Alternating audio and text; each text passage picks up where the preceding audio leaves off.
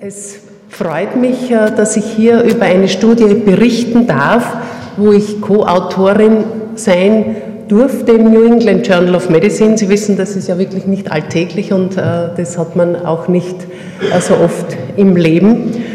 Und es hat mich besonders gefreut. Die Rolle war insofern, dass wir in diese Studie eingestiegen sind und es gelungen ist, doch einen signifikanten Anteil von Patienten für diese Studie äh, zu rekrutieren.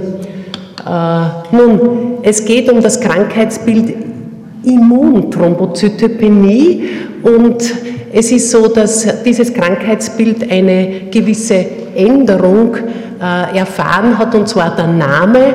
Wir haben ja Jahrzehnte erstens einmal verschiedene Namen gehabt, aber das häufigste äh, in Verwendung war äh, idiopathische Thrombopenie und man hat sich in einem Konsensus vor zwei Jahren auf den Ausdruck Immunthrombopenie geeinigt. Das ist das klinische Bild, die Petechie, das ist das Charakteristische für diese Erkrankung der Thrombopenie und zwar sowohl auf der Haut als auch auf der Schleimhaut.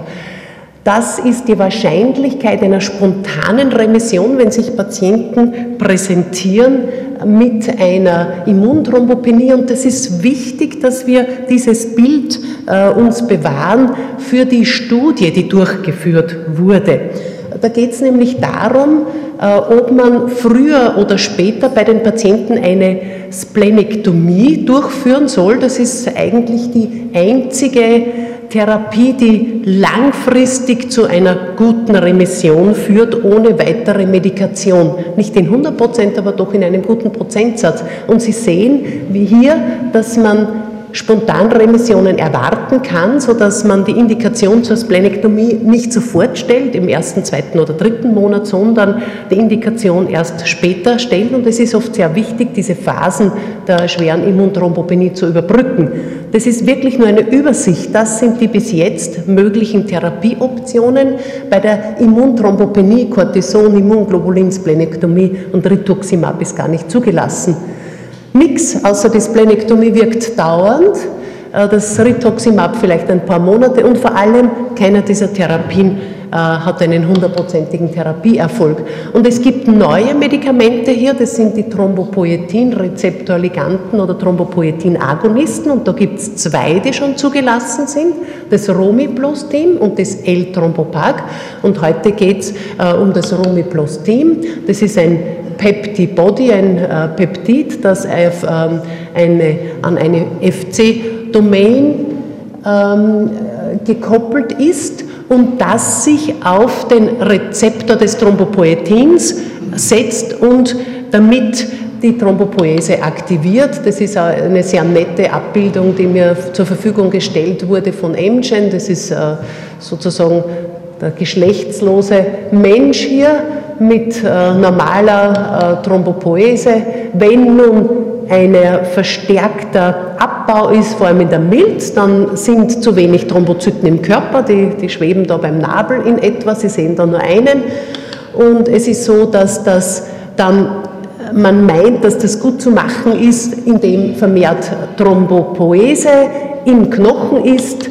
Da haben wir ein paar mehr Thrombozyten aber in Wirklichkeit ist auch die Produktion nicht so hoch, wie wir es eigentlich brauchen würden. Und ja, das kann man gut machen, indem man Thrombopoetin-Agonisten gibt. Das ist ein sehr nettes und illustratives Modell, meine ich. Nun zurück zu unserer Studie. Es war äh, die Absicht zu untersuchen, ob man im Vergleich zu Standard of Care mit dem Romiplastin äh, dauerhafte Remissionen erzielt beziehungsweise die Notwendigkeit zur Splenektomie in der Frequenz herabsetzt. Patienten wurden diagnostiziert nach ESH Guidelines, dann es war eine offene Studie, randomisiert in Romiplastim einerseits und Standard of Care andererseits und dann, Sie sehen hier 52 Wochen, also ungefähr ein Jahr behandelt, dann End of Study. Äh, ITP ist eine Orphan Disease, es ist eine seltene Erkrankung, deshalb auch die Patientenzahlen, die nicht so hoch sind, wie wir es zum Beispiel von anderen Studien wie Thrombosestudien gewohnt sind. Aber es ist nicht leicht, äh, diese Patienten zu äh, finden überhaupt und zu rekrutieren. 2 zu 1, also ein Anteil Standard of Care und zwei Anteile Romi plus Team. Und Sie sehen hier schon die Ergebnisse. Das ist eine Abbildung direkt aus dem Paper.